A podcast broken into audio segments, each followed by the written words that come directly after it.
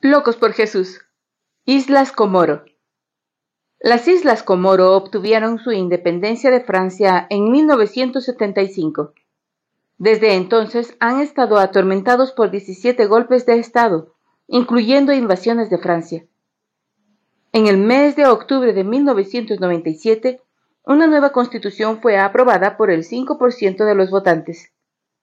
Lamentablemente, este nuevo documento aumentó de manera significativa la influencia del Islam.